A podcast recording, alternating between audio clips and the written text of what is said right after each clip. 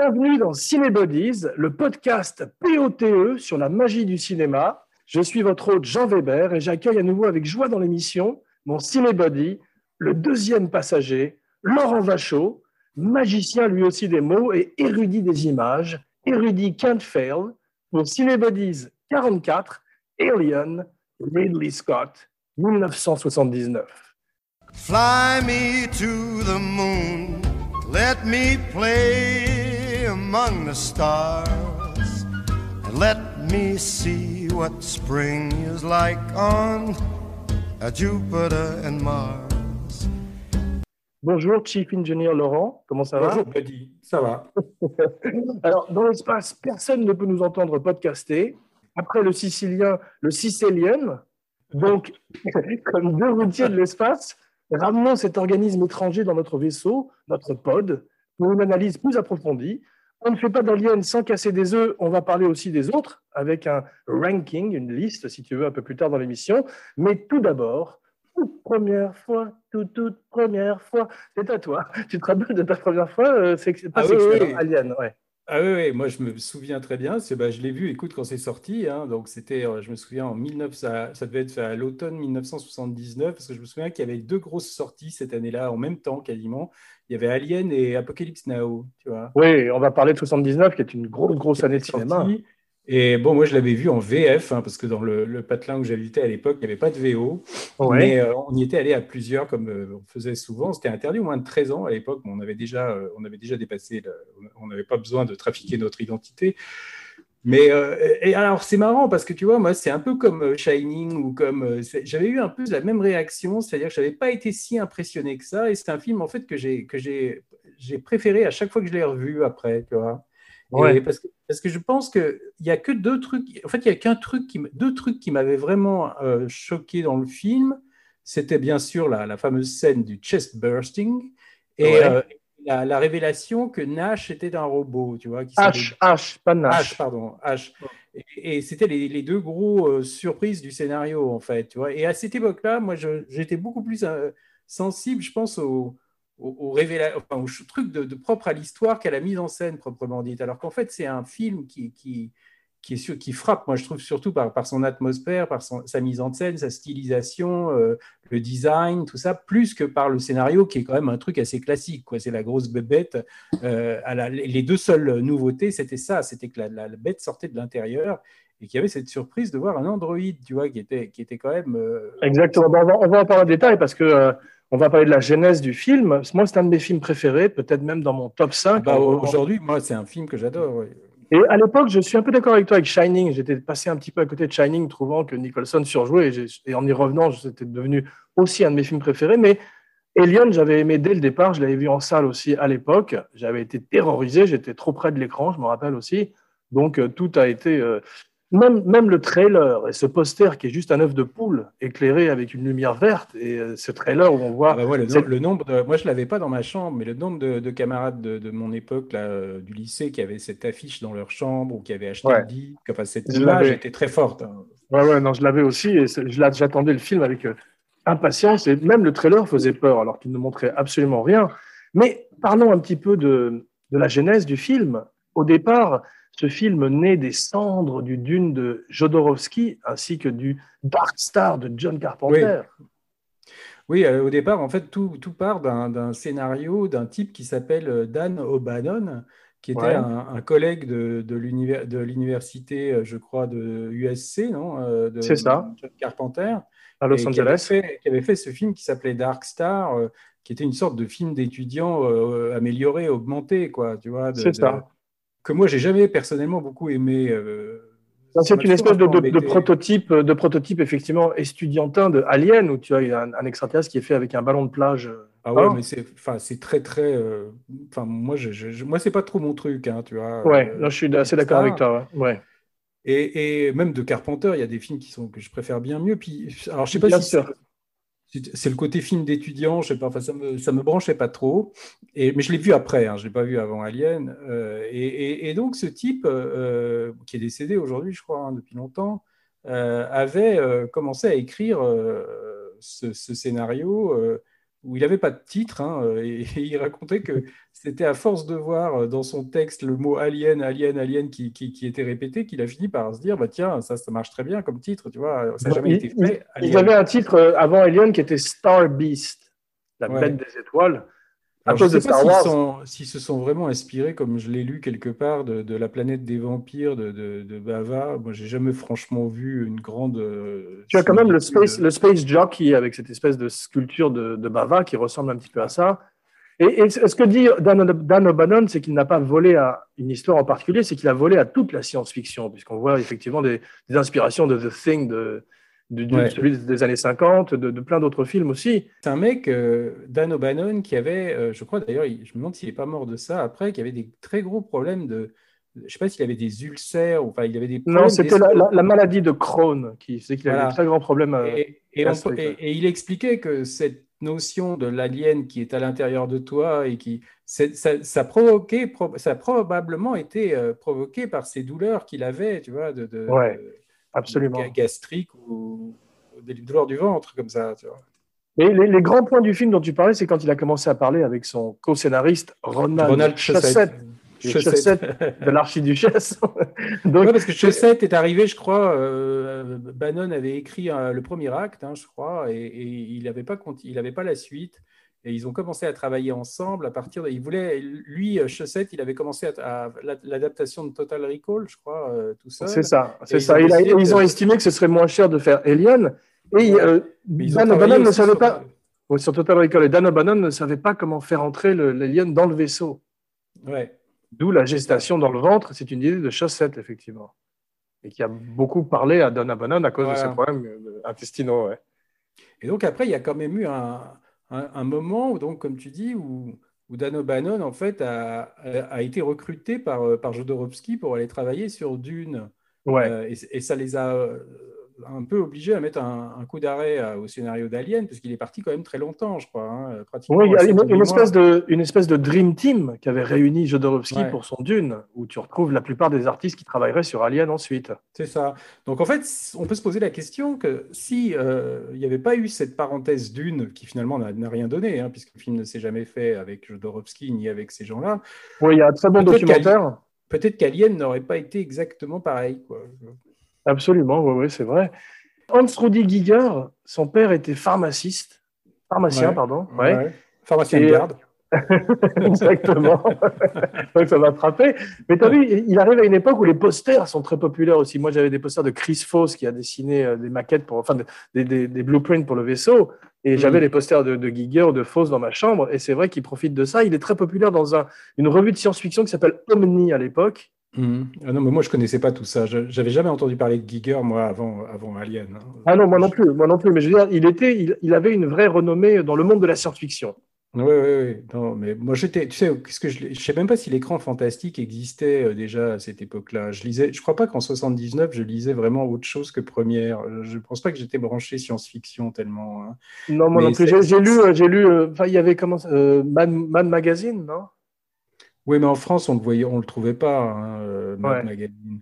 Et, non, Man, Movies, Man Movies, c'est pas ça le, truc français Je crois que c'est venu après. Enfin, en tout cas, moi, je l'ai lu bien après. À l'époque, je, me souviens que je lisais l'écran fantastique, mais c'était, je pense pas que c'était à l'époque d'Alien. C'était un peu après. Et, euh, en fait, euh, c'est un film, moi, en tout cas, qui ce côté, moi, ce que je trouvais très efficace finalement, parce qu'on avait vu Les Dents de la Mer pas, pas longtemps avant, 3-4 ans avant, c'était qu'on ne voyait pas beaucoup le monstre. Quoi, et que dès, dès, que tu vois quand même que c'est un homme, ça, ça, enlève un peu, je trouve. de. C'est ce que Ridley Scott voulait éviter. Et, tu, mm. parles de, de, Jaws, le film a été pitché comme Jaws dans l'espace d'ailleurs. Voilà. Et donc il y avait eu cet énorme succès de Star Wars avant qui a fait que tout d'un coup ils avaient besoin de mettre en chantier des films qui se passaient dans l'espace. Et, et, Fox avait ce, ce, ce, scénario, je crois, auquel il ne croyait pas des masses au départ.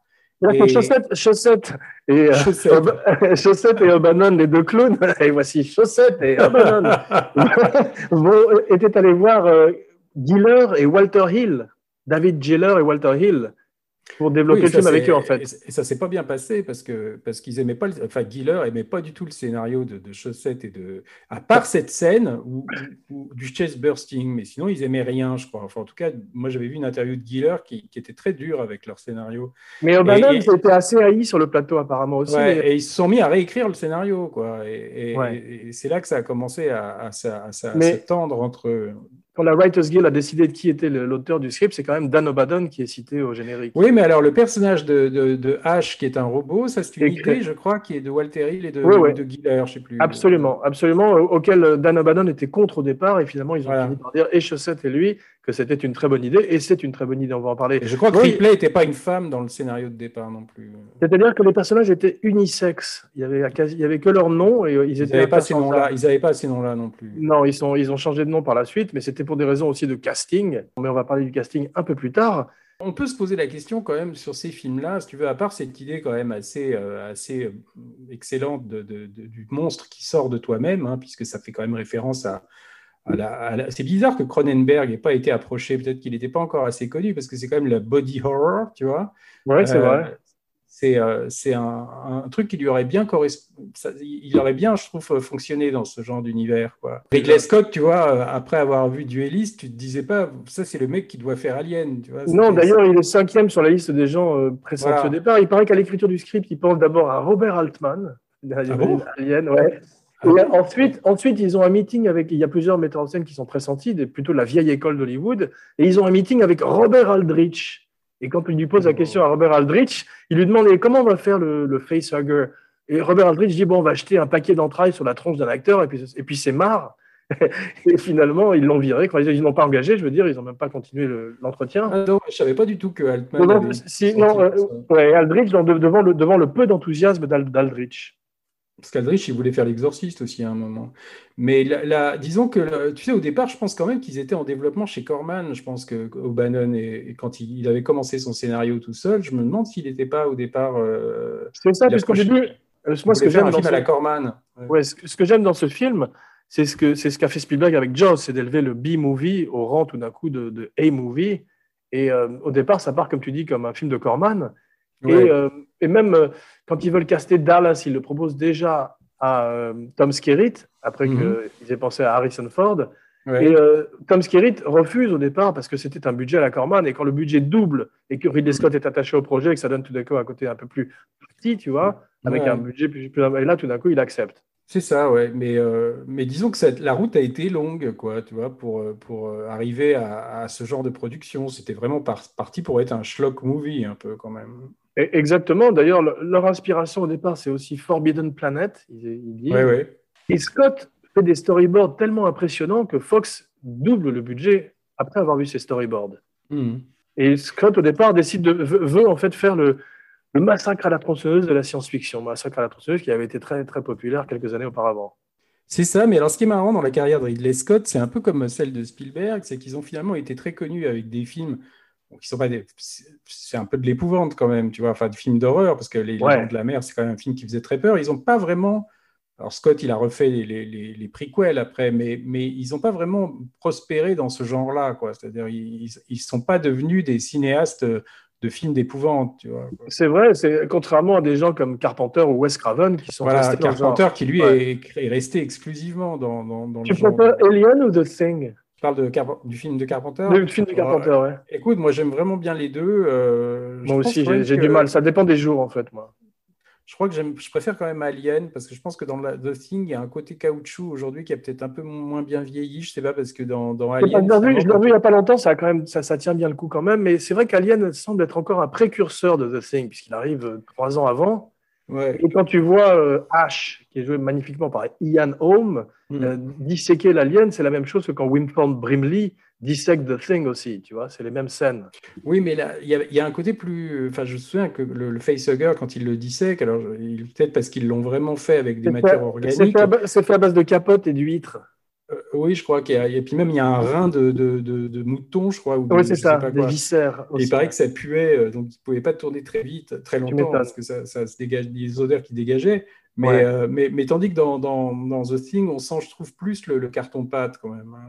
Tu, quand, il, quand il se fait Arracher arracher, mordre les mains, euh, je trouve que c'est un peu moins bien fait, même si c'est des trucages très C'est possible que les, les, les, trucages aient un peu vieilli, mais quand même, le travail de Rob Bottin sur le film est quand même exceptionnel. Ah bah, c'était des, des, maquillages et des effets spéciaux mécaniques, quoi. Il n'y avait rien à l'époque de, de, de, de, digital, donc c'était fait en direct, hein, quasiment. Exactement. Parlons un peu du casting. Sept humains, sept euh, players qui sont fantastiques, un des plus beaux ensembles cast, je trouve, de l'histoire du cinéma. Mhm. Dallas, dont on a parlé, Tom Skerritt, donc tu as que, je connaissais, que je connaissais pas, moi, Tom Skerritt. Je crois que je l'avais jamais vu avant. Moi non plus. Ouais, il n'a il a pas fait une énorme, une énorme carrière d'ailleurs non plus, non? Bah, on l'a vu dans Top Gun, après, je crois, où il joue le, le, le chef de, de, Tom Cruise, si je me souviens bien. Mais j'ai vraiment pas de souvenir de, de lui dans, dans, des films. Je crois qu'il joue dans le film avec Ryan O'Neill et, et, le western de Black Edwards, là, euh, comment, euh, euh, Wild Rovers. Je crois qu'il a un petit rôle là-dedans, mais, mais sinon, franchement, c'est pas un acteur que j'ai revu dans beaucoup de films. Lambert, Veronica Cartwright, qui au départ, mhm. elle devait jouer le rôle de Ripley, tu savais? Euh, je, je, oui, je crois que j'avais entendu dire qu'ils avaient, ils avaient switché. Quand elle arrive sur le plateau à Londres, à Shepperton, pour faire les essais costumes, on lui annonce qu'elle est Lambert. Donc ah elle n'est pas très contente parce qu'elle n'aimait pas le personnage qu'elle trouvait un peu faible. Mais hmm. finalement, elle accepte parce qu'elle n'a pas le choix et puis il la convainc en disant que c'est l'œil du public en fait sur le monstre. Brett, l'extraordinaire Harry Dean Stanton qui arrive dans le bureau, tu as vu, de, de Ridley Scott qui dit Je n'aime ni la science-fiction ni les films d'horreur. Et Ridley Scott, un peu à la manière très belle, c'était Javier Bardem qui était arrivé dans le bureau des frères Cohen sur No Country for Old Men et qui avait dit Moi, je sais pas conduire et j'aime pas les films violents. Et les frères Cohen se sont mis à rire en disant Parfait. Ben, pareil, pour, pareil pour Ridley Scott, qui a expliqué à Harry Dean Stanton. C'était plus proche de euh, Les Dix Petits Indiens, je crois que ça s'appelle comme ça maintenant. Je sais plus comment ça s'appelle, la nouvelle d'Agatha ouais, Ça a changé tellement de nom. Dix Petits Nègres, oui. Et Harry Dean Stanton, en fait, c'est à cause d'Alien qu'il n'a pas pu faire Shining, tu vois, parce qu'il devait jouer Lloyd le ah, barman. Ah, oui, j'avais oublié, c'est fou. Je crois qu'il n'y a pas. C'était un copain de Nicholson, en fait, euh, Harry Dean Stanton. Et comme ils étaient tous les deux à Londres, euh, il, avait dit à Kubrick qu'il aimerait que ce soit, euh, que ce soit, parce que c'est pareil, Scatman Crothers, c'était un ami de Nicholson. C'est ce que j'allais dire. C'est ce que j'allais dire. Il avait amené tous ses copains, ouais. Et Kubrick lui a demandé, et en fait, comme le tournage d'Alien se prolongeait, il n'a pas pu le faire. C'est drôle, c'est étonnant, ça, j'avais oublié. Ouais. Mais il est fantastique, dans le rôle, il amène une humanité. Il est, euh, En plus, c'est ce concept qui était assez nouveau à l'époque, c'était ce futur sale un peu, tu vois. Et, ces mecs qui sont des prolos un peu, tu vois. Quoi. On l'avait vu un peu dans Star Wars quand même. Moi, ce que j'aime justement par rapport aux autres aliens, c'est ce, ce, côté routier de l'espace, le profane à côté du sacré face à cet ange de la mort. On perd un peu avec le suivant qui, que j'aime beaucoup aussi, au demeurant, on a fait un show avec. Mais là, tu as des mecs en gros qui discutent, qui n'ont pas leur prime, tu vois. tout, le tout le début du film, c'est genre les gars qui euh, discutent leur salaire. Tu vois. En particulier Brett et Parker, Yafet Koto et Harry Stanton, mm. qui sont extraordinaires et qui sont effectivement les blue collar du, film bah, dans l'espace. Yafet Koto, il a joué dans Blue Collar de, de C'est pour, ça que, c'est pour ça que j'ai fait exprès de dire ça. Kane, qui est magnifiquement joué par John Hurt, que j'ai eu la chance de rencontrer. Il est venu dîner euh, chez mes parents à l'époque de Partners. Tu me l'avais dit, oui. Ouais, c'est ça. Eh bien, il est euh, Kane. C'était pas lui au départ, c'était John Finch, un acteur qui s'appelle ah John Finch. Ouais. Oui, qui jouait dans Frenzy et dans le Macbeth de Paul Exactement, bravo, oui, qui est tombé malade. Et euh, ils ont pas. et, et, John Hurt surtout ne pouvait pas faire le film parce qu'il était engagé sur un film en Afrique du Sud et ils ne l'ont pas laissé rentrer à la douane parce qu'ils ont confondu avec un acteur qui s'appelle John Hurd. Oui, connais aussi. voilà. qui joue dans, dans Cutter's Way. Voilà, et qui était farouchement contre l'aparté. Et donc, ils, ont, ils, ils sont plantés. C'est comme ça qu'il n'a pas fait le film. Et parce qu'à l'époque, il y avait William Hurt, il y avait John Hurt et il y avait John Hurd. Donc, on se bourrait, je me souviens, pour savoir qui est qui. Quoi, tu vois. Pas facile, John, Hurt, John, Hurt, John Hurd et William Hurt se ressemblaient un peu à l'époque quand ils étaient jeunes. Tu vois. Ouais, c'est vrai. Mais tu as vu, John Hurt, il est, on lui annonce vendredi qu'il a le rôle et euh, il arrive le lundi sur le plateau épuisé. Et dans la fameuse scène du chest burster, il était, il, ça durait des heures la préparation, tu sais, parce qu'il avait la moitié du corps euh, enfoncé sous la table. il, avait la, il, avait la, tête qui dépassait de la table et il lui avait fait un torse, un torse mécanique avec de l'air comprimé, je crois, qui, qui, qui devait euh, simuler Exactement. le. De... Exactement, mais on va parler de cette scène en, en, détail, mais, juste, mais simplement, il avait demandé s'il pouvait avoir une bouteille de vin et des cigarettes. Et après, et après il s'est détendu et ça s'est passé très très bien. Ben, c'est la scène, si tu veux. Moi, je pense qu'il y a des scènes comme ça célèbres hein, dans l'histoire du cinéma. C'est euh, tout le monde a été euh, très traumatisé par cette scène-là. Et si tu regardes, moi, je trouve que le reste après fait pas si peur que ça. C'est-à-dire que tu, tu, tu, as juste la trouille de se dire quand est-ce qu'il va apparaître et, qu'est-ce qui va se passer. Mais en termes d'horreur et de choses euh, répugnantes à l'écran, à l'exception de cette scène-là, il n'y a pas grand-chose, quoi, finalement. En plus, le film, est, le film est très lent. Donc, je me demande comment le reçoivent les gens aujourd'hui, en particulier les jeunes. Je me suis posé la question. C'est un film où- qui, qui prend son temps. C'est burn. Scott, comme il, hein. s'était inspiré de, la- de, de l'exorciste de, William Ouais. Friedkin, hein, parce que c'est pareil, il y, a- aussi, il y a- ouais. il y a beaucoup de... il y a- au début, tu sais, il ne se passe pas grand-chose dans l'exorciste. hein. Oui, puis aussi le réalisme de 2001, la même lenteur que 2001 aussi, dans, le, dans le la procédure. Il est fasciné par la procédure, comment on fait les choses, tu vois. Comme Kubrick d'ailleurs. Mais là, il y a quand même un côté série B, tu vois. Quoi. C'est, c'est, c'est- Oui, mais c'est ce que j'aime bien, c'est ce que j'aime justement, c'est quand un, un- un metteur en scène comme ça fait un film euh, de série B. C'était cette époque où on traitait des sujets de série B euh, façon série A, quoi. C'est-à-dire avec des ça. budgets énormes. Quoi. C'est ça, exactement. Ash, joué par l'extraordinaire Ian Holm. Moi, je connaissais pas tellement Ian Holm, je crois. Non, je l'ai découvert avec ça. Il est magnifique. Tu as vu, il y a une tradition dans Alien, perpétuée ensuite par Cameron dans Aliens, de vieux euh, robots euh, quinquagénaires blancs. Parce Ouais. qu'après, tu as Lance Erickson. Ils sont curieux, ces robots. Alors, Lance Erickson, c'était, au départ, c'était dans le Aliens, c'était Ouais. censé être Roy Scheider. Euh, Ah, ça. Et on peut faire une liste des films que Roy Scheider a refusés, sur lesquels il était pressenti, alors qu'il a fait une ribambelle de nanars après, tu vois. Mais on en a parlé. On en a que, parlé. oui, que ce soit The Deer Hunter, que ce soit La Malédiction, euh, et là maintenant celui-là, euh, Ouais. C'est quand même des opportunités manquées, tu vois. Quoi. Parce qu'il aurait été très bien aussi, Roy Scheider en, Android. Ouais, mais il y a beaucoup d'acteurs que j'aurais pu imaginer dans ce vaisseau. euh, des gens comme Frédéric Forrest auraient pu être dans Oui, ce vaisseau. aussi, oui, comme tous les gens d'Apocalypse Now. Tous les gens d'Apocalypse Now auraient été interchangeables. Je me suis demandé si John Cazale aurait pu être dans ce vaisseau, mais il ressemble trop à un alien. Harvey Keitel aurait pu y être aussi. Tu vois. Oui, il aurait été viré après deux semaines.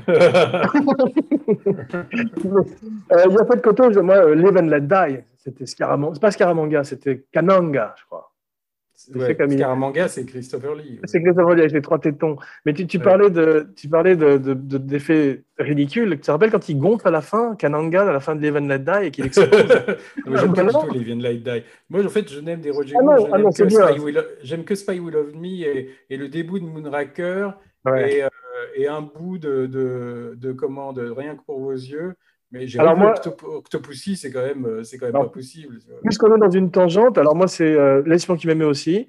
Un bon bout quand même de euh, Live and Let Die, et surtout la musique Ouais. et le côté Non, moi, Black Exploitation. oui, la musique, mais les deux films, je les aime pas tellement. Pas, je me rappelle de certaines scènes et tout qui existent quand même. Et par moments, on se croirait dans du Burt Reynolds, tu sais, avec l'espèce de shérif qui lui court après. Là, comment Ça, le, c'est un peu dur. le shérif cajun, là, enfin, c'est quand même surtout- surtout- possible. Je suis content, ça a beaucoup de rapport avec Alien, mais surtout, tu as vu quand la cascade, quand il fait la cascade avec la voiture qui est très spectaculaire, il rajoute un sifflet de comédie. Oui, oui, oui, oui, non, non, non. C'est ridicule. Mais ces films-là étaient carrément des parodies. Mais ça ne va pas aussi loin que Moonraker où tu as un double take d'un pigeon quand même à Venise. Et puis euh, surtout l'horrible Rien que pour vos yeux. Octopussy, c'était un peu moins mauvais. Rien que pour vos yeux, moi, il y a des moments que j'aimais bien. Je trouvais que ça revenait un peu au Bond, tu vois, euh, moins euh, spoof. euh. Pour terminer sur Bond, je me rappelle d'une. Il, avait eu, il avait été invité chez Drucker, je crois. Et il regardait un extrait de Rien que pour vos yeux, qui est cet, cet extrait où il est dans une patinoire avec une jeune fille de 16 ans, et lui est très vieux avec une doudoune. Et euh, il, il a l'air vraiment très vieux. Et il a simplement dit, Roger Moore, en regardant la scène, il a dit Awful. Oui, puis t'avais- c'était Lynn Holly Johnson, elle s'appelait la, la patineuse. Quoi. à propos de gens qui ont disparu, Bolaji Badejo, 26 ans, il fait la lionne, il fait 7 pieds, il est repéré dans, un café, dans une cafétéria ou je sais pas où et il est engagé immédiatement. Tu as vu, c'est, au départ, ils ont même euh, ils ont auditionné Peter Mayhew, Chewbacca. Ah oui?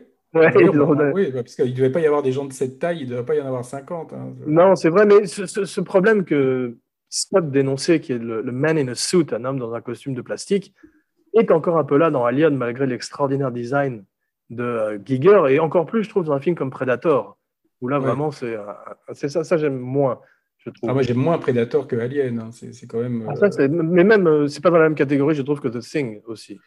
Oui, mais c'est deux films qui sont très influencés par Planète Interdite aussi, si tu veux. Plus Predator, je trouve, que Alien. Oui, c'est vrai. Et, L'Alien invisible. ouais, Predator est très inspiré de Rambo 2 aussi. Tiens, euh, pop quiz hot shot. Quel est le nom de la- l'actrice qui joue la voix de Mother? Alors là, je sais pas du tout. Hélène Horton. Mais tu as vu, euh, quand, quand il dit Mother, ça m'a fait penser aussi à Psychose. C'est vraiment les, grands classiques de l'histoire du cinéma. Gros truc psychanalytique, oui, avec Ouais, l'ordinateur qui s'appelle Maman, quoi. C'est ça, mais elle est, elle est pire que Hal. C'est la fille de Hal 9000 de 2001, mais elle est encore pire parce que Hal, c'était une espèce de, de free spirit chaotique. Oui, mais tu as l'idée de l'ordinateur un peu malin qui, qui veut quand même récupérer l'alien, quitte à ce que tout l'équipage y passe, tu vois. Quoi. Exactement, qui serait poursuivi avec le Terminator et toute cette série de films. Ripley euh, est la dernière castée finalement, Sigourney Weaver, qui est une Hollywood royalty, une royauté d'Hollywood. Tu as vu, son père était euh, le patron d'un network, je sais pas si c'était NBC. C'est pas, c'est pas de Hollywood, c'est que c'est côte est. hein. C'est, c'est, euh, son père Oui, était patron d'une chaîne ça. de télé ou d'un network euh, de côté New York. Hein, Ah, c'est ça, voilà. Hollywood. Jouait dans un Woody Allen, tu vois. Elle avait joué ça. dans, dans, dans Annie Hall. C'est ça. Mais apparemment, c'était Warren Beatty qui l'aurait vu au théâtre et qui la recommande à Ridley Scott. Qui... Ah bon? Ouais, c'est Ridley Scott qui le dit. Moi, je l'ai interviewé une fois, euh, Sigourney Weaver, quand j'étais journaliste à Canal+. C'était Ouais. pour le, fi- le film de Polanski, la, La jeune fille et la mort. Donc, c'était en 95.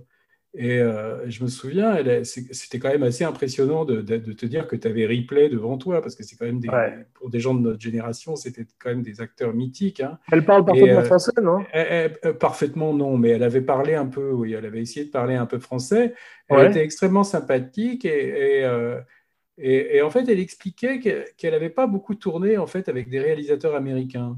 C'est-à-dire qu'elle a, elle a beaucoup tourné avec des réalisateurs britanniques, euh, avec euh, Oui, il y a quelque chose, c'est vrai, c'est vrai, il y a quelque chose qui est un bon signe, c'est qu'elle a retravaillé avec Ridley Scott et elle a retravaillé aussi avec Cameron. Donc elle doit être- Cameron est canadien, quoi. Tu vois, canadien Ouais, c'est vrai. Mais je veux dire, elle, elle doit être euh, très sympathique à travailler, en plus d'être très talentueuse et elle est très belle dans, dans ce film. Je trouve qu'elle est magnifique. Moi, je me souviens quand je l'ai vue, elle était habillée, euh, enfin, elle avait un costume d'homme, en fait, tu vois, un costume euh, euh, trois pièces avec des chaussures en forme de chat. C'était assez C'est curieux. drôle. Mais elle est très androgyne aussi dans le film, en particulier quand elle s'attache les cheveux à la fin, jusqu'au moment où elle se fait son, son striptease dans l'espace, un autre striptease dans l'espace après Barbara. Brian de, Brian De Palma, quand on l'interviewait pour notre bouquin, il m'avait raconté qu'il l'avait auditionné pour Scarface, mais euh, elle, elle était bien trop grande par rapport à, à Pacino. la sœur de Pacino. C'est Blanche-Neige. c'est que- Blanche-Neige, tout d'un coup. ce qui est curieux, je ne sais plus si on en avait parlé, mais tu sais qui, qui Pacino voulait pour jouer le, le- le rôle de, de- de Elvira? Il voulait Glenn Close, t'imagines? Oh, waouh. C'est bizarre, ouais. C'est quand même un choix curieux, quoi. Tu vois. Fatale attraction, ouais, c'est drôle. Il y a eu, on a, on a oublié un des passagers, euh, le neuvième passager. Il y a quatre chats pour Jonesy, pour Jones. Ouais, ouais. Les sept designs sont absolument magnifiques, tu as vu Et c'est. Moebius donc qui a, qui a- qui a- qui a participé aussi au. au film. a participé très très peu au film et il a surtout participé au design des combinaisons spatiales. C'est ça, oui, les casques, on reconnaît bien le, le- Ouais. les- certains de ces dessins euh, avec le, le- Exactement. Et je crois qu'ils ont euh, après ils ont reverse engineer à partir de là pour le, design des vaisseaux. Mais Giger donc s'occupe que du monde des aliens et Mm. que euh, tout ce qui concerne. Moi, dans le scénario, si tu veux, quand on le met à plat, il y a toujours un truc, je me suis toujours demandé, mais ce signal qu'ils entendent comme ça, qui vient d'une planète, pourquoi ils y vont en fait, tu vois? Enfin, parce que eux, c'est des routiers de l'espace. Pourquoi ils vont sur une planète où il y a un signal qui, qui, qui, qui arrive? C'est quoi? Un Ils expliquent ça, oui, ils expliquent ça un peu. C'est vrai, ils expliquent ça un petit peu maladroitement en disant que c'est une espèce de clause dans leur contrat, disant qu'ils sont obligés de Ouais. répondre à un signal de détresse. Ouais. Parce que vu leur mission et les personnages, je me disais, c'est pas trop leur boulot d'aller voir, euh, d'aller répondre à des signaux comme ça de détresse. Mais je- parce que j'ai jamais compris si c'était un signal de détresse humain ou si c'était un signal bizarre euh, qui Non, c'est ce qu'on appelle un beacon. Un beacon, qui est un signal de détresse, mais c'est plus sous forme de, de presque de, de code morse, tu vois. C'est des, répétitions de Je signaux. pense franchement que ça tient pas super, quoi. Non, c'est ce- sûr. ce J'avais oublié, j'avais oublié qu'ils traînaient derrière eux une, une immense raffinerie qui ressemble finalement presque à une cathédrale. Ça a un côté Ouais, très gothique ouais, dans l'espace. Ouais.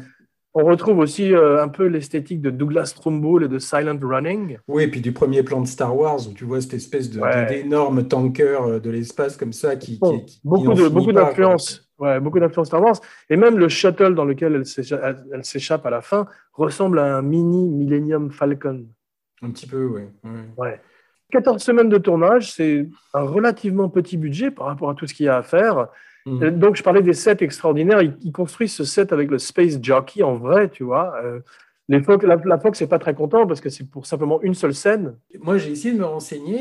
Est-ce qu'ils avaient déjà euh, un petit peu imaginé ce que c'était que ce Space Jockey avant Prometheus, tu vois? Est-ce que, est-ce que à l'époque, euh, j'ai pas l'impression. Non, non, je, je pense que non. Je pense que c'est simplement une sculpture de Giger Ouais. Donc, et, et à partir de là, ils n'ont pas pensé à. Parce qu'on voit que le Space Jockey a cette espèce de, de cage thoracique euh, explosée aussi, tu vois. euh, Ouais, ouais, ouais. et- et- mais ça devait pas être dans le scénario, ça, je pense. hein. Bon, en tous les cas, ça, c'est, la première fois qu'on fait connaissance avec le mode d'évolution du cycle de l'alien. Oui, mais il n'y a aucun jalon vraiment de posé. C'est purement, euh, c'est donné comme ça. On ne sait pas qui ça, participe, je me rappelle à l'époque, ça participe du mystère et on se dit, il y a quelque chose qui a tué cette créature énorme, donc ces petits êtres humains sont dans la merde, tu vois. Oui, mais je me disais, donc, il y a ce, ce Space Jockey a dû avoir aussi un alien après, puisqu'on voyait son torse défoncé, mais t'arrives pas bien à coller les morceaux quand même. hein. Ouais, c'est ça. Oui, ils, ils en parlent un petit peu plus tard, mais euh, ça n'est pas développé comme ça le serait dans Prometheus et Alien Covenant. Voici d'ailleurs venu le temps de ton ranking, ta liste des films Alien. Qu'est-ce que tu préfères dans l'ordre de près? Alors moi, je, dans le premier, c'est Alien. Euh, Après, c'est Aliens. Euh, Mhm. Après, moi, je mettrais Prometheus. Après, je mettrais Covenant. Et après, je mettrais Alien 3. Et en dernier, je mettrais Alien Résurrection, que j'aime pas du tout. J'aime pas du tout Alien 3 non plus. Et tu comptes pas euh, les Aliens versus Predator? Je les ai pas vus, en fait. Quoi, tu vois, et je pense que c'est, que c'est mieux. Quoi. Peut- c'est- C'est plutôt pour Cinéflop, mais euh, ma, ma liste ressemble fort à la tienne. Alien en premier, Alien versus Predator, pardon, en premier. Non, non, Alien en premier. Ensuite, Aliens, comme tu dis, avec un Z. Ensuite, euh, Covenant, bizarrement. Ah oui Ah oui Ensuite, ensuite Prometheus, donc c'est l'inverse de toi, mais c'est assez proche. Ensuite, un jeu vidéo qui s'appelle Alien Isolation, qui était terrorisant. Un jeu vidéo. ah ouais, qui mérite vraiment euh, de figurer dans une liste de films, tellement tu étais dans la peau d'un personnage. Ensuite, euh, Résurrection. Ah et, oui. ensuite, et ensuite le 3. Mais j'aime aucun Ah, toi, des tu deux préfères euh, Résurrection ou 3, quoi, toi? Oui, parce qu'il y a des trucs euh, qui, qui, je me rappelle, étaient pas mal, comme euh, je ne pourrais pas te le citer là, mais il y avait des choses qui m'avaient. Je trouvais que le, le 3 était cette espèce de prison avec ces Ah, moines. Moi, j'ai trouvé ça nul, moi. Euh, non, a un mais- alien qui avait failli être fait sur une planète en bois par un metteur en scène qui avait fait de Vincent the- Ward. oui. Voilà, Vincent Mais c'était un- Ward. ça, c'est une des, des- des- le début d'Alien 3, je crois, c'est ça. hein, quoi. Ah, d'accord, c'est- mais le, le, moi, moi j'ai d'abord, je, je préférais Aliens euh, dans ma jeunesse. En Amérique, les gens préfèrent Aliens aussi. Parce que je trouvais que l'arc de Sigourney Weaver était, était plus complet, parce que là, tous les personnages sont un petit peu euh, euh, au même niveau. Il y a simplement elle, on s'y attache parce que c'est la dernière à rester, c'est la seule à rester vivante. Mais disons que c'est un film oxien, un peu comment le premier Alien. Tu vois, les personnages sont pas très développés, alors que le rapport euh, dans, le, dans le deuxième euh, de, de, Sigourney Weaver, tu vois, à la reine mère, enfin, il y a, il y a de, des aliens, enfin, il y a quand même, je trouve, son, son arc dramatique est quand même assez, euh, assez travaillé et plutôt, plutôt bien fait. vrai. Trouve. Mais, moi, Mais par contre, ce que j'ai pas aimé, moi, après, en le revoyant, tu Mm. vois, quand j'ai revu Aliens, je trouve que tout le côté Rambo de l'espace, ça a pris un coup de vieux quand même. C'est très années 80, quoi. Il y a ça, effectivement, mais il y a aussi le fait qu'une multitude d'aliens un peu plus petits, c'est moins impressionnant pour moi qu'un seul alien géant dans un vaisseau qui, tout d'un coup, est cette espèce de la mort qu'on peut pas arrêter, alors que les autres, ils les appellent des bugs. Et, et Ouais. je l'ai revu il y a pas longtemps et j'adore quand même. C'est un film qui est exceptionnel. C'est un, très bon niveau. film.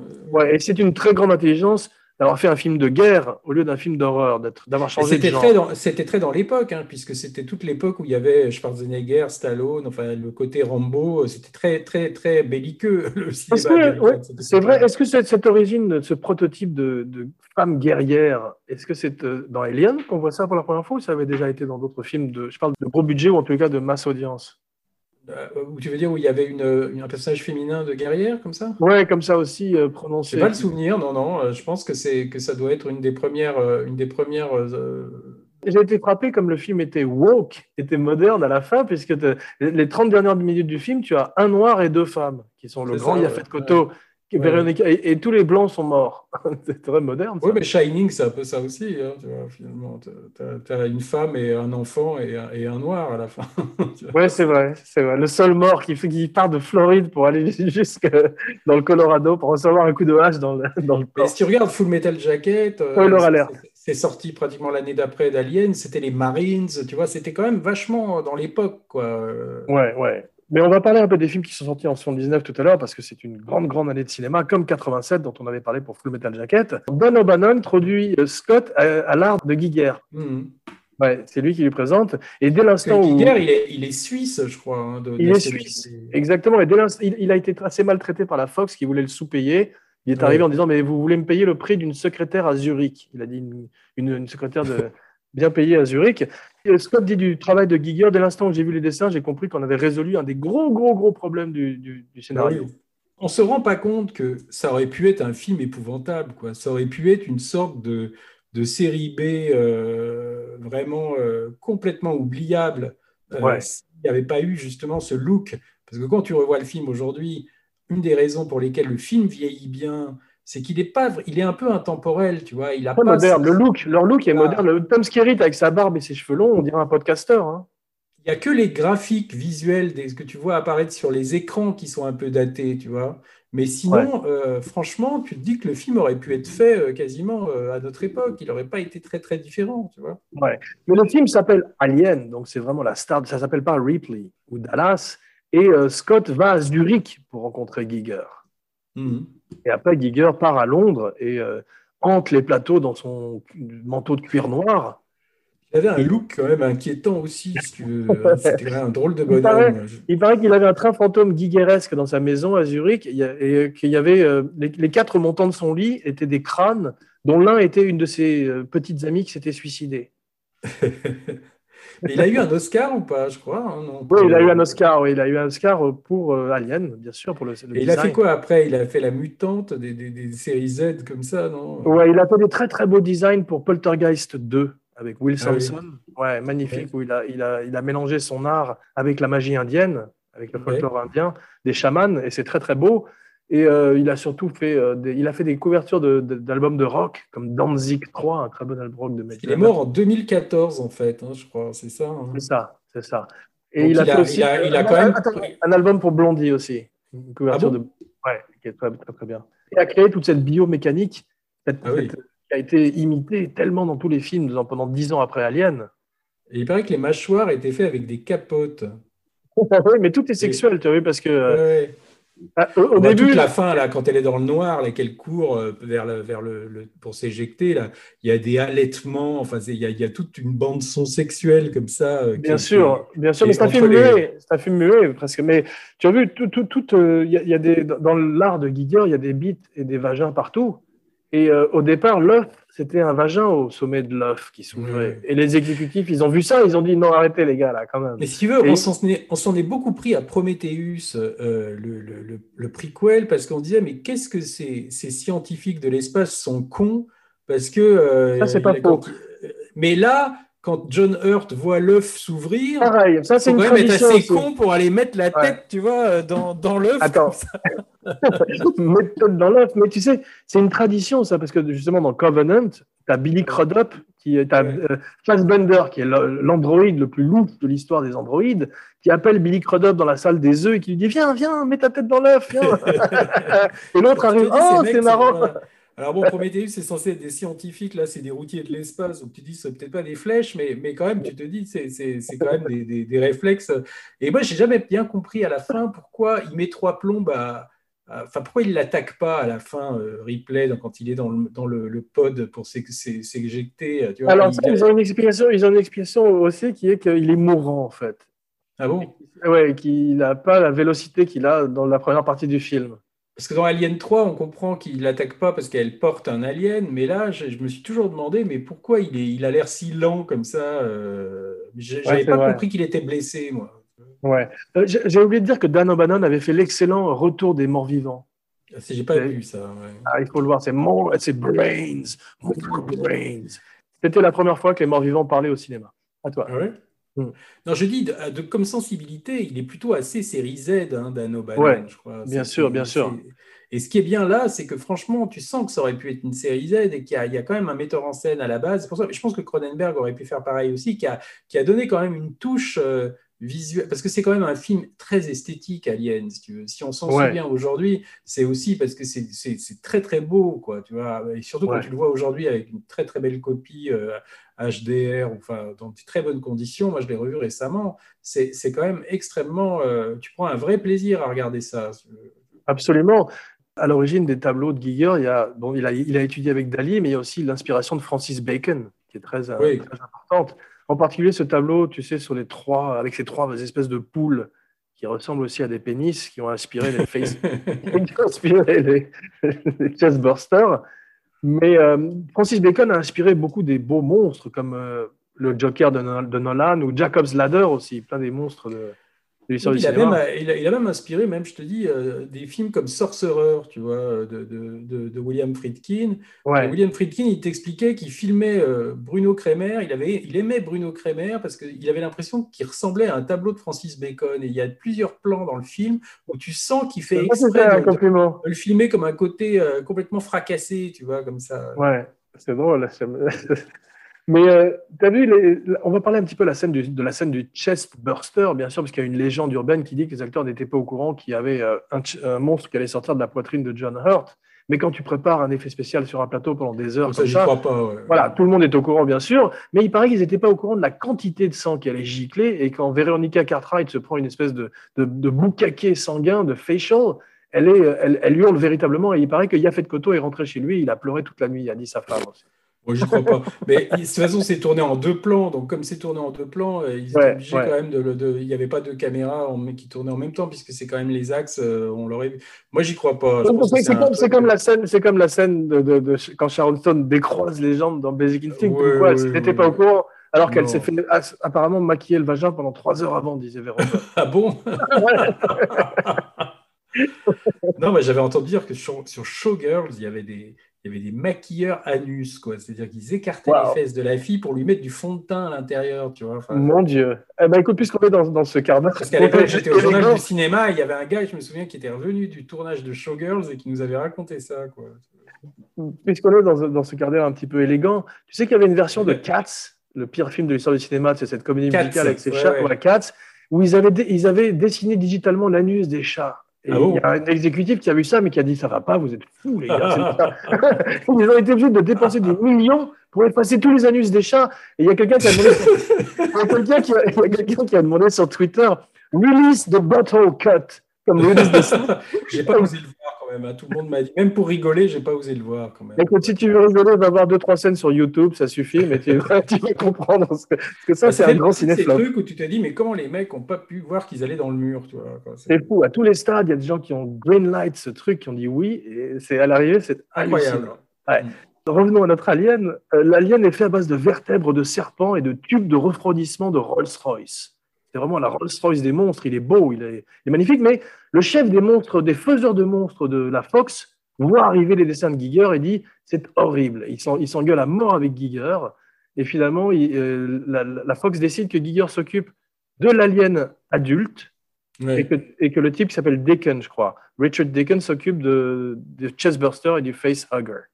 Parce qu'il y a quand même un truc sexuel, enfin, dans cette espèce de, cette espèce de forme comme ça, euh, un peu euh, comme un gros gros pénis, hein, quand tu vois Bien son, sa tête comme ça.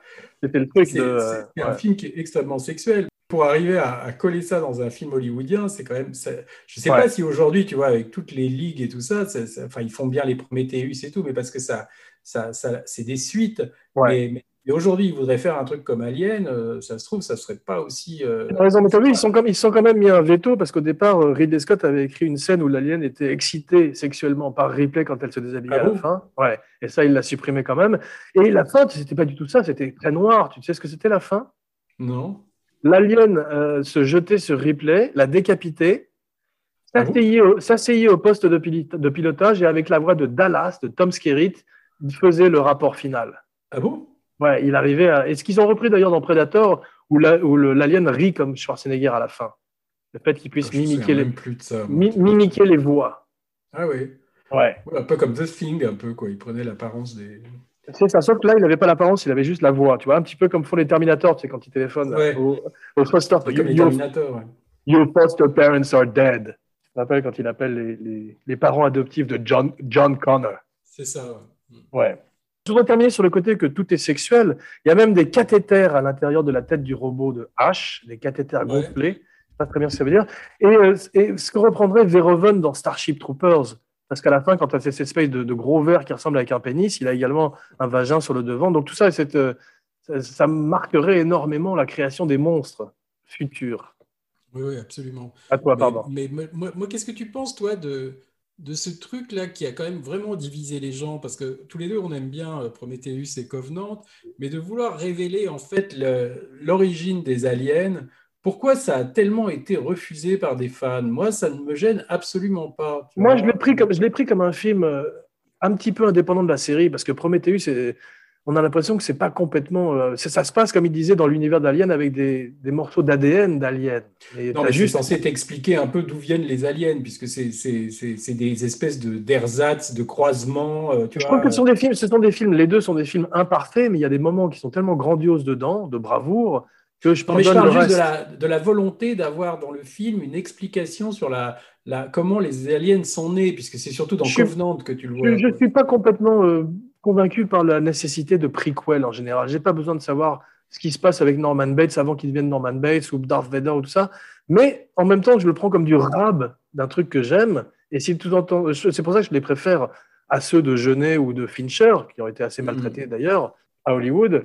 Mais euh, je trouve qu'il y a quand même l'empreinte de Ridley Scott par moment qui passe, et il y a une folie, et il y a des scènes de ah bah Moi, j'aime beaucoup le, j'aime beaucoup le Prometheus, j'aime bien. des films mésestimés. Des films mésestimés. En fait, ce que je voulais te proposer d'ailleurs, euh, on pourrait faire une spéciale double Covenant Prometheus. Oui, oui pour parler des deux films, parce que j'ai lu aussi pas mal de trivia à l'occasion de cette émission-là, et il y a des choses fascinantes sur Prometheus, comment c'est devenu petit à petit un film d'Alien, alors que c'était sur d'autres idées au départ, et comment ils ont fait une espèce de ce qu'on appelle un course correction sur Alien Covenant, pour tout d'un coup, parce que les gens ont dit, bah, où sont les aliens? Alors que Ridley Scott avait déclaré à l'époque de Prometheus que l'alien avait fini son temps, que ce mm. design avait été euh, moi, pourri par Alien versus Predator, etc. J'ai toujours trouvé que ça avait plus à voir avec Blade Runner hein, à cause de, la place que l'Android occupe dans ces films que, vraiment avec Alien finalement. Mais tu as vu, Ridley Scott dit d'ailleurs que ça ils évoluent dans le même univers, que tu pourrais imaginer Rick Descartes euh, tu vois, aller euh, dans le vaisseau ou, euh, ou les, ou les membres chez de... Scott, as toujours dans les films de Scott, alors que c'est pas, il n'est pas considéré comme un auteur Ridley Scott, tu vois, c'est, il est considéré comme un metteur en scène de commande de luxe en fait. C'est un peu. c'est un grand, c'est un grand visualiste qui vient de la publicité et effectivement, ça n'est pas du tout. Il ne sait pas très bien ce que c'est qu'un scénario ni un arc de personnage, je trouve quand même. Mais je trouve quand même qu'il y a des dans ces films, tu retrouves quand même le thème, tu vois, du, du père et du fils un petit peu euh, qui se détruisent, du créateur et de la créature, que ce soit Tyrell et, et le, le, répliquant dans, dans, Blade Runner. On parlait de, on parlait de Lloyd de, de Shining, Tyrell joué par Joe Turkel. Par Joe Turkel. Et, et même dans, dans, Gladiator, tu vois, le père et le fils qui s'entretuent dans euh, comment euh, All the Money in the World, tu as quand même Paul Getty qui est quand même un horrible bonhomme vis-à-vis de sa progéniture, tu vois. Enfin, tu as quand même des rapports cannibales comme ça entre le créateur son, et, son, sa créature. Et ça, c'est quelque chose que tu vois dans pas mal de ses films. Alors, je sais pas si ça reflète des relations qu'il avait avec son père. Je, je connais, je sais rien de la vie de Ridley Scott à part qu'il avait un frère Tony Scott. Euh, tu as vu au départ, l'alien avait des yeux. Ah bon? Ah Ouais, finalement, Giger euh, a l'idée géniale de, de, de faire une créature qui n'avance que sur l'instinct. Et justement, il n'y a aucune façon de le regarder dans les yeux. Et il pousse tous les boutons, en fait. Parce que tu te rappelles, au moment de la sortie du film, il y a quand même eu une espèce de tollé. Il y avait, paraît-il, des rabbins qui brûlaient euh, ah l'alien ouais, et, le space jockey et plusieurs associations religieuses qui disaient que c'était le diable parce que Giger poussait justement tous ces boutons euh, et faisait réagir les gens. Il y a, pourquoi les rabbins? Parce qu'ils trouvaient que c'était antisémite? Je sais pas, il y avait un, il y avait, j'ai lu ça dans, dans IMDB, figure ah, Là, c'est quand même un peu n'importe quoi. Énorme box-office et gros, gros succès, 100 millions de dollars pour un budget de 11 millions. Les, les critiques sont assez mixtes au départ. Tu as vu un peu la Kubrick quand même? Oui, parce qu'à l'époque, c'était pas très considéré ce genre de film. Moi, moi, je me souviens même à Positif, tu vois, Michel Simon encore aujourd'hui, euh, il n'a jamais été très fan de Ridley Scott, mais pour lui, c'est la grosse bébête de l'espace, tu vois, c'est pas sérieux. C'est exactement, ce qu'a dit, exactement ce qu'a dit Pauline Kell. Elle a dit que c'est un gorille dans un château hanté dans l'espace. Alors que, franchement, tu vois, il y a quand même une esthétique qui est, qui est, très travaillée, mais je crois que ça participe d'une sorte de mépris du genre, tu vois, parce que même Michel, il aime pas tellement les dents de la mer non plus, tu vois, tout ce qui est film de monstres, euh, il a jamais trouvé ça très noble. Moi, j'adore, j'adore ce qu'on appelle les monster movies, les creature features. Je trouve que ça fait longtemps qu'on n'en a pas eu un bon. J'ai envie d'un nouveau film de, sur le blob. Il y a aussi les cryptoïdes. Il n'y a pas eu de bon film sur le Yeti ou sur le monstre du Loch Ness. Ça, c'est... Ou même Sasquatch, Bigfoot. Je crois qu'on avait. Je, me demande si Meryl Streep n'avait pas été envisagée pour le rôle de Sigourney Weaver. Si, si, mais elle était euh, en deuil de John Cazale. C'est ça. Mais il me mm. semble que j'avais lu quelque part qu'elle elle avait été à un moment en pressenti. Je ne sais pas si elle a été contactée, mais elle avait été pressentie. Absolument. Non, je l'ai lu, ça aussi. Et il y a un truc que j'ai vu nulle part, c'est je trouve que le Chestburster, ce bébé alien qui pousse son premier cri quand il sort du ventre de Kane de John Hurt, ressemble au bébé de Eraserhead de David Un Lynch. petit peu, ouais, ouais, c'est vrai. Ouais. T'as une Alors- scène assez violente quand même entre Ash et, euh, et, et- et Sigourney Weaver. hein, Une fois, avec ce maga- une fois de plus avec ce magazine phallique qui essaye de le mettre dans la bouche, c'est très étonnant. Ça, c'est la première fois que je voyais quelqu'un se servir d'un magazine comme une arme. Il le reprendrait dans un des bornes où il se bat avec Je un me souviens, magazine. ce- c'est- cette, cette trouille que tu as quand tu. La première fois qu'on voyait ça, parce, parce qu'après, quand tu, tu le sais, mais quand tu commences à voir H qui, qui commence à pisser d'une espèce de sang blanc, quoi, tu vois, lait, tu, tu, ouais. tu sais pas ce que c'est, quoi, et tu te demandes, est-ce que c'est l'alien qui a pris forme. euh, Enfin, Ouais, on commence à imaginer génial. des trucs, tu vois, quoi. Et, vu, et moi, euh, ça m'avait fait peur.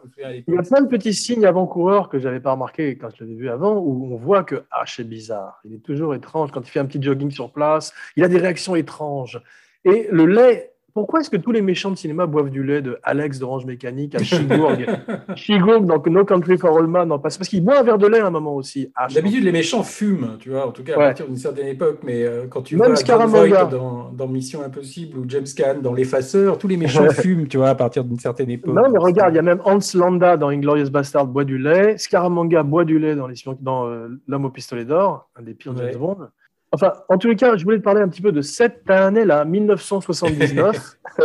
Apocalypse Now, Ten, Manhattan, Mad Max, Time After Time, Warriors Come Out to Play, Amityville, Kramer contre Kramer, Hair, La vie de Brian et mon préféré, Being There. Ouais, ouais, sacrée lourd, année. hein, ouais. Waouh, incroyable. Alien a aujourd'hui 98% sur Rotten Tomatoes. Et le xénomorphe a en tout et pour tout 4 minutes de temps à l'écran, un peu comme le requin des dents de la mer, et c'est mieux comme ça. Je te dis, c'est comme la, la scène de la douche de Psychose. Je crois que ça dure Ouais. 17 secondes, le- les, le- les coups de poignard euh, ceux de Wow. Janet Lee. Et là, Bien. quand tu regardes le chestburster, ça dure quoi? Pas, pas beaucoup plus. Hein, euh, Ouais. Et tu as l'impression que c'est une scène interminable. C'est-à-dire que la perception de quelque chose d'horrible, euh, paradoxalement, tu le rallonges dans ta tête. Tu as l'impression que c'est une scène longue. Et quand tu regardes bien, c'est très bref. quoi. Bien dit, l'imagination prend le relais et tu peux pas faire mieux, effectivement. Est-ce que c'est la meilleure tagline, la meilleure accroche de l'histoire du cinéma dans l'espace? Personne ne peut vous entendre crier. Oh, c'est une bonne, mais il y en a beaucoup des très bonnes hein, quand même. Ouais. Euh, Bob Quiz Hotshot, qui est-ce qui a créé cette tagline? C'est pas Bob, euh, ça doit être le gars qui a designé l'affiche, non? Non, c'est une très grande copywriter publicitaire américaine qui s'appelle Barbara Gibbs. Et c'est pas celle qui avait fait Jaws, elle fut la première, je me souviens, parce que ça c'était. Il y avait quand même aussi le, le l'affiche de Jaws est quand même un truc euh, absolument Ouais, génial aussi. magnifique. T'as quand même un côté phallique comme ça avec. Magnifique, euh, mais toutes ces grandes affiches comme le parrain. Ouais. Et la fille au-dessus, il y a un côté sexuel aussi quand même, la belle et la bête un peu. quoi. Absolument, toutes ces grandes affiches comme le parrain aussi. Mais la meilleure tagline dans les Jaws, c'est celle du deuxième. Euh, Oui. Just when you thought it was safe to go back in the water. C'est parfait. Mais il y a des gars dont c'est le boulot, et aujourd'hui j'ai l'impression que ça s'est un peu perdu, ça. C'est-à-dire qu'il n'y a plus tellement d'affiches avec des tags comme ça. C'est vrai, c'est dommage. Tu sais que le art directeur du film a dit que Alien est un film qui a été fait à 80% sur l'épaule de Ridley Scott. Tout est fait en handheld, Ah bon? caméra à l'épaule, ouais. Et ils ont refusé, lui et son chef opérateur Derek Van Lint, de faire appel euh, au Steadicam, qui était Mhm. donc euh, accessible à l'époque, même si Kubrick s'était probablement accaparé Garrett Brown en prévision de Shining, parce qu'ils pensaient, ils voulaient euh, eux-mêmes actionner la caméra et pensaient que s'ils avaient un technicien à leur place, ils perdraient un petit peu le contrôle du look du film. Ouais, ouais. Il y avait une scène, une scène de sexe euh, au départ entre Dallas et Ripley, Ah bon? ouais, qui reprendrait finalement l'idée pour Prometheus avec Idris Elba et je crois que c'était Charlize Theron. Oui, mais que tu ne vois pas non plus dans Donc Prometheus. tu vois, il le reprendrait aussi dans Alien Covenant ce côté casual sex, comme on dit en anglais, dans l'espace. C'est des couples qui partent entre eux. Non, Et- dans Covenant, tu vois des scènes de sexe, parce qu'il y a, y a, des, y a ça, un voilà. couple qui fait l'amour sous la douche, et tu as l'alien qui arrive à ce moment-là, je me souviens. C'est ça, exactement. Et puis, ce sont tous des couples dans l'espace. Et, et je parlais de- du personnage de Kane. Tu sais, il y a une tradition de ce personnage avec sa chemise hawaïenne. Ça vient de Slim Pickens qui, qui chevauche la Ouais. bombe. Ouais. Et tu le retrouves aussi avec Danny, Bra- Danny McBride dans euh, Covenant, où il a ce chapeau de cow-boy. Et tu Un as cette espèce de, de redneck dans l'espace. Ça, c'est toujours bien, je trouve. C'est vrai, ouais, ouais. ouais c'est sûr que c'est influencé par Slim Pickens. ouais. Ouais. Tu sais qui a fait les- cet extraordinaire générique avec les lettres de l'alien qui apparaissent dans l'espace petit à petit? Non. Saul Bass, non crédité. Ah bon? Ouais, Sans blague. incroyable, ouais. Extraordinaire, ça. Alors, par contre, il y a eu, tu sais, tout ce truc euh, sur la, la partition de Jerry Goldsmith qui est très belle dans le film, mais qui n'a pas été utilisée quand. Je me souviens, on avait tous acheté le disque. Et quand tu écoutais le disque, il y a en fait beaucoup plus de musique sur le disque que dans le film. Et notamment, il a changé, paraît-il, toute la. Il y avait un numéro euh, sur le disque, tu as tout un morceau de N credits. Et en fait, c'est pas dans le film. Dans le film, c'est une symphonie de je sais plus quel compositeur, un compositeur américain pas très connu, mais c'est un morceau classique en fait. Tu vois, il n'a pas pris le morceau de Jerry Goldsmith et j'ai jamais compris pourquoi. Tu vois, parce que c'est Jerry Goldsmith quand même, c'est rare d'avoir un meilleur compositeur que ça. Tu vois, c'est quand même probablement avec John Williams ou euh, un des plus grands compositeurs de musique de film des années 60-70, tu vois. Ouais, c'est vrai. Le film est fait aussi beaucoup euh, à base d'impro entre les acteurs qui font des séances de, des répétitions dans le studio mhm. et, qui, euh, Ridley Scott filme les répète et s'inspire de ça pour le dialogue, ce qui donne un côté cinéma vérité, un côté presque Robert Altman. Et tu as vu, Giger dit quand Ridley Scott arrive et dit dans mes designs, oh, c'est intéressant, je sais que ça veut dire c'est de la merde. je sais que c'est euh, comment c'est Véronica Cartwright qu'on voit dans Les Oiseaux d'Hitchcock, je crois, non? Oui, absolument. elle avait une expérience. Euh, absolument, tu as raison. Et c'était elle dans Les Sorcières d'Eastwick qui crachait les pépins de cerises. Et elle a eu une aventure avec Jack Nicholson, je ne sais plus sur quel film. Je crois qu'elle était dans, bah, euh, dans Going South, non? Je viens, de te, je viens de te le dire, là, Les Sorcières d'Eastwick. Ah non, Les Sorcières d'Eastwick, oui, pardon. Ouais, ouais. Très forte vibe de conte de fées avec euh, la belle au bois normand à la fin, bien sûr, et puis cette espèce de créature, c'est Saint-Georges terrassant le dragon, c'est l'ogre. Il y a, ça toujours très très propre. Et j'ai trouvé il y avait deux films, si tu veux, quand on parlait d'Apocalypse Now et de Alien qui étaient sortis en même temps. C'est marrant parce que les deux films ont un rapport avec Joseph Conrad, tu vois, parce que Nostromo, c'est quand même le nom d'un roman de, de, Joseph Conrad qui est très connu, et Apocalypse Now est inspiré de Cœur des ténèbres. C'est quand même drôle comme. comme c'est vrai, Et, même si la, la caméra euh, n'a pas la fluidité de, de la caméra dans l'Overlook, il y a une vibe Overlook aussi dans ces ah bah à fond. Ah oui, oui, complètement. avec ce, ce, one point, cette perspective en un point en, en fond, c'est très, très Kubrickien. Ouais. après, je sais pas si, le, c'est parce que euh, Shining est venu après, mais tu as cette idée comme ça que dans tous les couloirs, les corridors, tu peux tomber sur quelque chose d'effrayant, tu vois, qui est quand même aussi ce qu'on sent dans Shining, même si. Absolument. Sauf que Shining, tout était éclairé partout. Voilà. Euh, c'est en, plein, en pleine lumière. Tu as vu Brett et Parker qui sont euh, à Reading Stanton et Yafet Koto en un seul drôle de poignée de main, une espèce de special handshake, comme on dit en anglais, ils font, ils font passer toute la, complicité entre leurs personnages. Et ça, c'est parce que sur le papier, il n'y a pas grand-chose. Après, c'est les acteurs. les acteurs qui amènent. Bien sûr, oui, oui. Non, mais c'est comme... pareil, dans The Thing, pareil dans The Thing, où tu avais un acteur qui s'appelle Windows parce qu'il avait des grosses lunettes. C'est lui qui a amené ses lunettes tout d'un coup pour essayer de se, se distinguer des autres. Tu vois, ils ont peu de temps pour faire une impression. Ils font une impression. Ah ben, il y a des grands acteurs, si tu veux, qui arrivent à donner l'impression que leur personnage est beaucoup plus écrit que ce qu'il est dans le scénario. Quand tu vois Meryl Streep dans The Deer Hunter, sur le papier, il n'y a rien pratiquement, tu vois quoi. Et c'est vraiment la manière dont elle regarde les autres, les autres personnages par moment, tu vois. C'est, mais c'est pas du tout quelque chose d'écrit. Exactement, mais quand tu vois, quand tu engages un Reddy Stanton ou Yafet Koto, ils amènent une vie à ces personnages avec son, entre le fait qu'il fume tout le temps et qu'il a cette espèce de chemise hawaïenne et qu'il est tout le temps en sueur, tu te dis, mais qu'est-ce que c'est que ce type dans l'espace On parle de routier, mais ils m'ont fait penser aussi, ils ont le même charme et le même côté crapuleux un peu de certains machinaux sur les plateaux. Et ce que je ne comprends pas alors, c'est Walter Hill, pourquoi il n'a pas réalisé le film? Parce que c'est quand même, c'est quand même, c'est le seul qui était metteur en scène dans les producteurs, et c'est curieux qu'il ne se soit pas accaparé le, projet. Il a dit, euh, il a dit qu'il n'était il, pas confortable avec les effets spéciaux. Ah bon? Il n'a jamais fait de film de science-fiction, Walter Hill? Non, je ne crois pas. C'était un truc avec lequel il n'était pas à l'aise et il l'a dit d'ailleurs. Euh, et Mother, quand ils sont tous les deux en conférence, ils m'ont fait penser aussi à en parler de Carpenter, à Macready et quand il joue aux échecs avec son computer. C'est le même, mm. la, même vibe aussi. Mais tu vois, dans, dans The Thing, il n'y a pas de femme, tu vois. Et je trouve que là, dans, dans, dans Alien, c'est quand même ça qui est bien vu, c'est qu'ils ont un petit peu. Euh, il y, a un petit peu de diversité avant l'heure, presque, pratiquement. Tu vois, il y a des femmes, il y a des gens de couleur. Non, c'est vrai, c'est très moderne. Il y a des noirs aussi dans The Thing, mais, mais, je trouve que ça manque un peu qu'il n'y ait pas de femmes dans The Thing. Je, suis d'accord, mais je trouve que c'est quand même assez couillu à l'époque d'avoir voulu ne pas avoir d'histoire d'amour ou d'avoir juste un western, si tu veux, dans la glace, quoi, avec que des mecs. Ouais, ouais. Moi, je te dis, je crois que je préfère quand même Alien. En tout cas, dans, dans les deux, il n'y a pas une seule fausse note au casting. À aucune, ouais. Contrairement à peut-être Covenant, où il y en a plusieurs dont je ne me rappelle pas dans l'équipage. Ils n'ont pas fait une impression, justement. Ou Prometheus. Hein. Prometheus aussi. je me rappelle qu'il y avait le méchant de Mission Impossible dans Prometheus qui partait avec euh, un sismologue ou un géologue ou je sais pas quoi. Et c'est là où il rencontrait les serpents bites et il voulait les caresser. tellement il les trouvait mignons. oui, le méchant qui joue dans, dans, dans le dernier Mission Impossible. oui. C'est ça, exactement. Ça. Mm. Oui, c'est vrai. Oui, oui. Harris, peut-être Harris, non? J'ai oublié son nom. Le film m'a donné vraiment envie de revoir Prometheus et Covenant. Mais moi, j'adore, je te dis, Prometheus, visuellement, je trouve que c'est magnifique. Si tu veux. Il y a plein de défauts de scénario, mais je trouve qu'il y en a dans Alien aussi. Si tu veux. Il gêne... Alors, dans Alien, tu te dis pas euh, peut-être euh, qu'est-ce qu'il est con, sauf John Hurt. Mais moi, c'est tout ce truc de signal de l'espace que- qui est repris dans Covenant, hein, finalement aussi. Et- Ouais. Et, et- et- et- et pas mal de, je te dis, de la fin, tu comprends pas trop quand même pourquoi il s'attaque pas tout de suite à. Moi, j'ai pas compris qu'il était blessé, tu vois. c'est- c'est- Ouais. Crois que le scénario soit si béton que ça. Ouais. Mais, mais, mais, mais Prometheus, je pense que c'est un scénario trop riche, tu vois. Il a voulu. Là, il y a eu une- un côté série B assumé, c'est-à-dire c'est ça ne raconte finalement qu'une élimination comme ça, comme tu disais, dix petits nègres, tu vois, on les élimine Ouais. les uns les autres. Alors que Prometheus essaye de créer une mythologie un peu, tu vois, d'une cosmogonie, une mythologie. Ça essaye de monter la barre un peu haut. Et, et tu peux pas vraiment faire 2001 avec ce genre de sujet, tu vois, quoi, parce que tu sens que Scott, il essaye d'élever le débat un peu dans Prometheus, parce qu'il y a ce côté, les dieux, quoi, tu vois, tu as les architectes, les ingénieurs. Bien sûr. Ouais, ouais, absolument, ouais.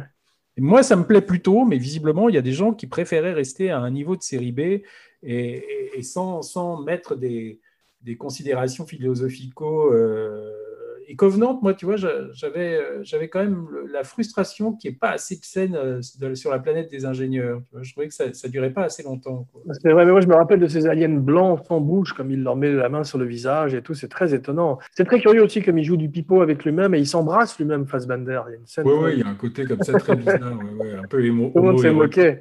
Ouais, ouais. mais un peu prétentieux quand même, tu vois, dans, dans, dans la manière dont, dont les dialogues sont écrits. euh, mais, mais, mais je ne sais pas pourquoi ces films sont autant détestés, tu vois, alors que il y, a- il y a plein de Ah, moi, de- je Moi, je trouve que Scott est, est un, un metteur en scène souvent qui est un petit peu euh, méprisé. Euh, quand tu regardes la variété quand même de ses films, Ouais, Euh, il a une, vitalité quand même, parce que là, il paraît qu'il est en- il a quand même 83 ans, il va sur les 84 ans, et il est en train de faire trois films en même temps. Là. Il a Il avait, parlé, il avait parlé d'un autre Alien, il va en faire un ou pas finalement? Mais je crois qu'il a 30 000 projets, et je crois que c'est ça qu'il fait pour rester dans le coup, tu vois, parce que sinon il a peur peut-être de, de, de, de- je sais pas. Mais là, The Last Duel, Napoléon, là, avec Joaquin Phoenix, euh, je sais pas, j'ai vu qu'il avait encore euh, le film sur Gucci, là, qu'il est en train de tourner en ce moment sur la famille Gucci. Ça Incroyable. fait trois trucs euh, en même temps qui sont pas des petits films, tu vois, donc c'est, Ouais, ouais. faut, avoir, faut avoir la santé quand même. Je sais pas s'il y a un exemple de cinéaste comme ça, même Houston, c'était pas des trucs comme ça, tu vois. Alors, il doit pas être tout seul, c'est des films qui sont hyper préparés, mais, mais il faut quand même les faire. Tu vois. Et All the Money in the World qu'il fallait retourner avec, euh, avec Christopher Plummer. Ils sont plutôt bons ces films. Ce sont des films qui, Ah bah, sans être moi, des grands films, sont tous euh, très Moi, décents. les, ouais. les derniers, à part Robin des Bois, ou euh, c'est plutôt des, des, des Scott que j'aime bien. Moi, les Scott Ouais. que j'aime pas, c'est à partir de ces traqués, tu vois comment ça s'appelait en, en- Someone to Watch Over Me, Ouais, ça, c'est- il a eu un passage à vide parce que moi j'aime pas Black Rain non plus. C'était lui qui avait fait ça. Black Rain, White Squall. Euh, Ouais, j'avais même oublié ça. Colomb. Christophe Ouais. Colomb, Ah ouais, il, a, c'est il a eu, il a eu un, un passage un peu dur, effectivement. Euh, G.I. Jane. J'ai remarqué que tout le monde était vieux. C'est assez rare aussi, ça, dans les films d'action. À part euh, Ripley et euh, Lambert, ils, ils ont tous plus de 45 ans. Tom Skerritt, il a quel âge exactement dans le film? Parce que 46 ans. Il, fait- il fait un peu vieux, mais ça se trouve, 46 il- ans, j'ai remarqué quand même que dans les films, quand tu regardes dans les films des années, euh, les gens ont l'air beaucoup plus vieux qu'aujourd'hui, quoi. Tu vois, un Ouais, type ouais. de 60 ans, euh, aujourd'hui, il a l'air d'en avoir. euh, Enfin, les mecs Et puis- de 45 ans et avaient l'air d'en des avoir mecs- 60 déjà, quoi. Et puis, tu as des mecs comme Winford Brimley ou Abe Oh, ouais, Vigoda qui sont nés vieux. qui avaient l'air d'avoir 70 ans à, à 35 ans. Mais c'est un truc aujourd'hui, je, me- je regarde des vieux films, je parle de, de 30 ou 40 ans, des années 70, tu- je suis frappé de voir à quel point, des fois, c'est difficile de donner un âge, tu vois. C'est, c'est- Ouais, ouais. Les gens n'ont pas le même. euh, et c'était peut-être pareil, finalement, quand tu, les gens des Ah, années. Harry, Harry Dean Stanton a 27 ans dans Alien. Non, c'est pas vrai, je déconne. Non, Non, je déconne, je déconne. Sigourney Weaver, elle a quoi? Elle devait avoir euh, à peine 30 ans, non? Ben, Ouais, ouais, non, elle a moins de 30 ans, mais tu as vu tout- cette, cette esthétique de, de fumée, justement. Dans le vaisseau, il y a de la fumée partout, tu as vu, et avec ces, ces câbles qui pendent avec l'eau qui suinte des plafonds, c'est très, très gothique, ça. Tu n'aurais pas. Alors, si tu veux, quand tu avais des metteurs en scène, comme moi j'avais discuté avec Brian De Palma, il, il méprisait beaucoup les mecs qui venaient de la pub parce qu'il racontait qu'en gros, ils mettaient de la fumée partout, tu vois, parce qu'ils ne savaient pas vraiment euh, filmer. les- Alors, ils mettaient juste euh, ils- Et il ils- et mouillait les pavés aussi.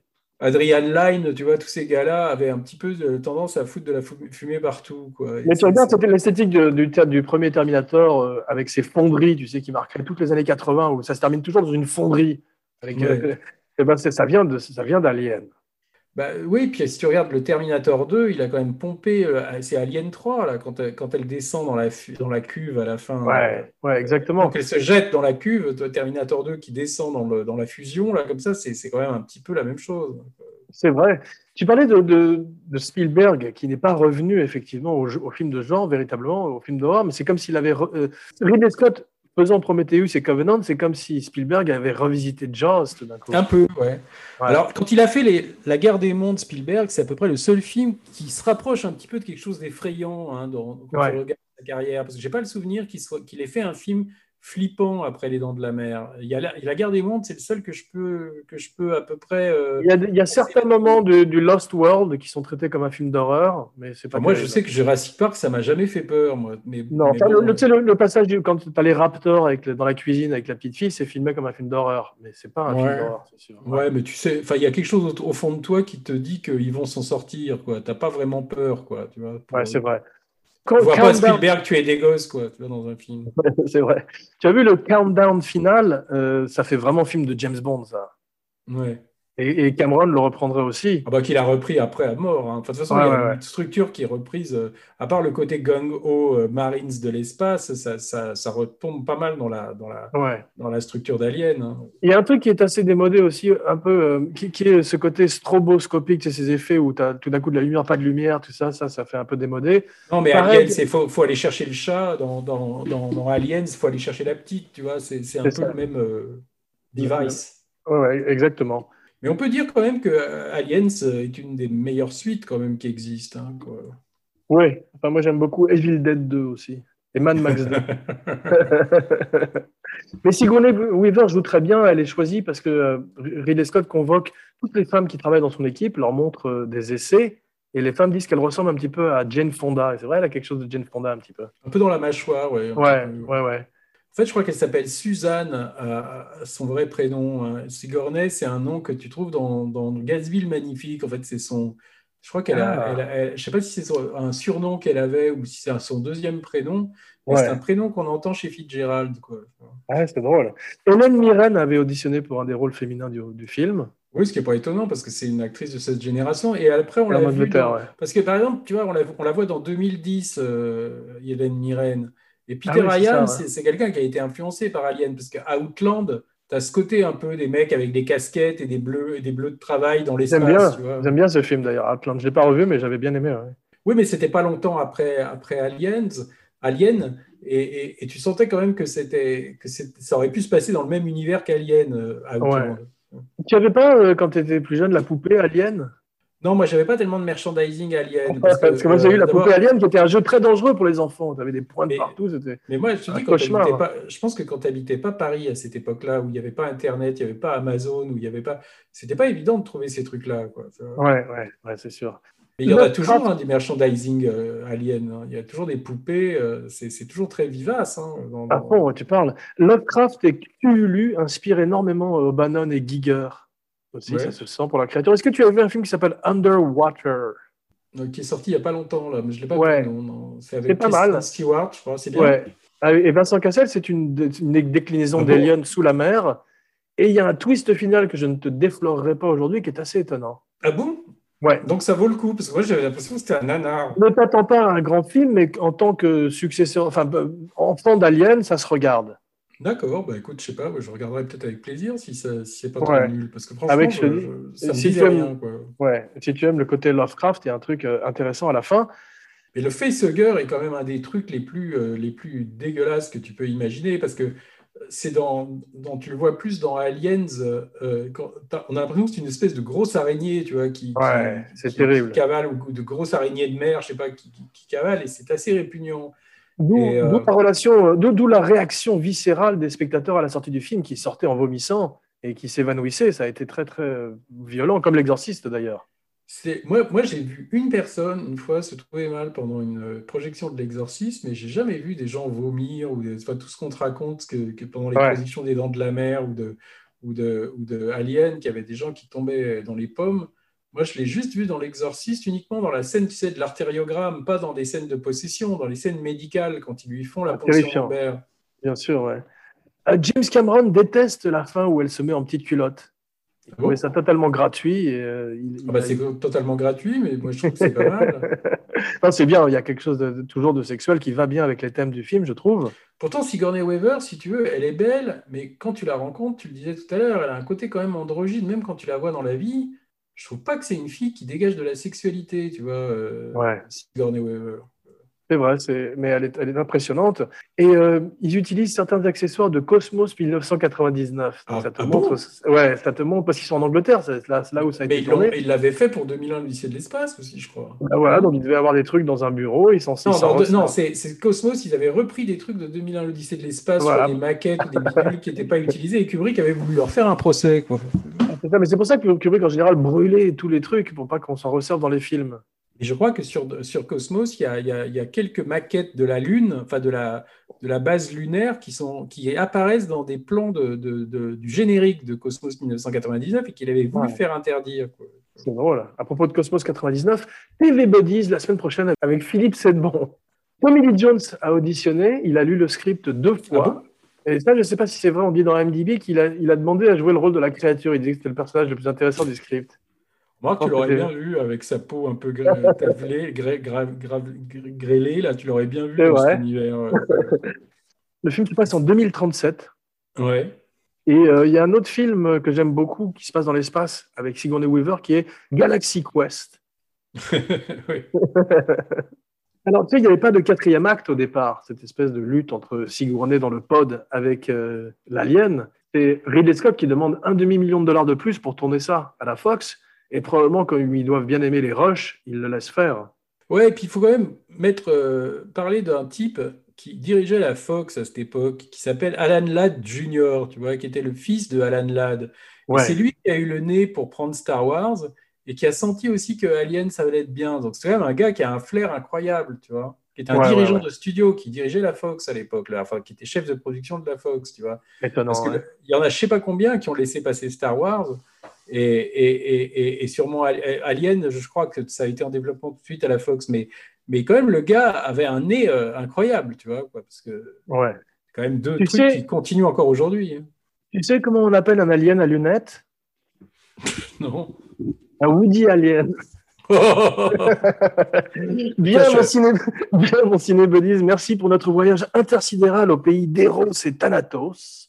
Rendez-vous dans quelques jours pour une surprise. N'oubliez pas de liker, de partager, de commenter partout où on écoute des podcasts. iTunes, SoundCloud, Stitcher. Merci. Et maintenant, Merci. comme nous ne sommes pas dans Cinéflop, tu as de la chance, tu n'auras pas à performer aujourd'hui. Voici l'heure, voici l'heure de ta catchphrase. Bonjour chez vous, Laurent Vachaud. Top ingénieur podcasteur Jean Weber, signing off. Final report of the commercial starship Nostromo. The other members of the crew Kane, Lambert, Parker, Brett, Ash, Vachot, Weber. and Captain Dallas are dead. This is Ripley, last survivor of the Nostromo. Signing off.